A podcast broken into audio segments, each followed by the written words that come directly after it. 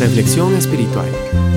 Un momento de enseñanza, exhortación y palabra para instruir en justicia.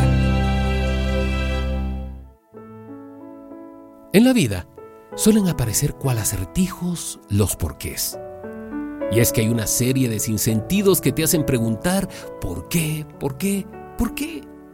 ¿Por qué otra vez con lo mismo cuando supiste que ya estaba completamente superado?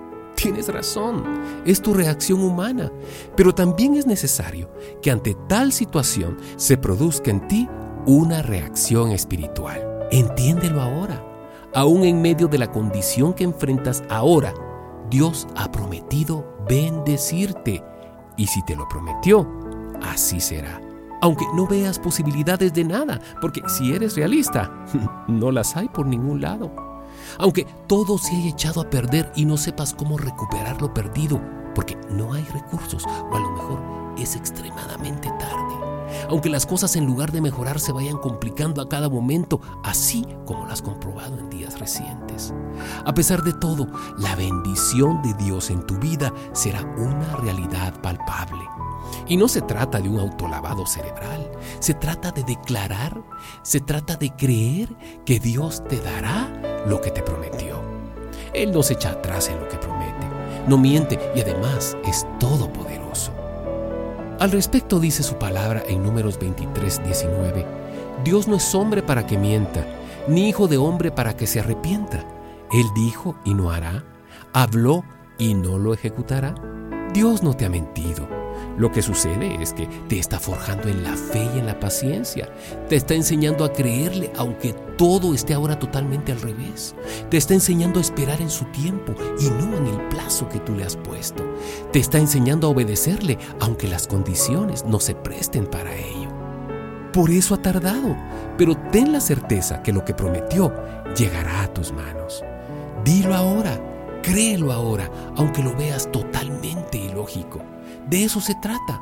Mira el caso de aquellas personas que muy bien conoces y que contra todo pronóstico recibieron el milagro porque creyeron, esperaron y fueron obedientes. La evidencia la tienes ante tus ojos. Entonces, de la misma manera lo hará contigo. Pero ya no dudes más ni te desesperes. Tu esperanza en Dios ha de mantenerse firme aunque la tempestad te azote siempre y cada vez con mayor fuerza. ¿O acaso tampoco recuerdas aquella ocasión cuando recibiste aquel milagro? ¿Y entonces? Olvídate de las dependencias terrenales, aunque te cueste mucho dejarlas, aunque las veas como fortalezas necesarias o como recursos clave para la solución que esperas. Olvídate, ya te percataste de muchas maneras que de nada te van a sacar. Ya viste que no se pudo.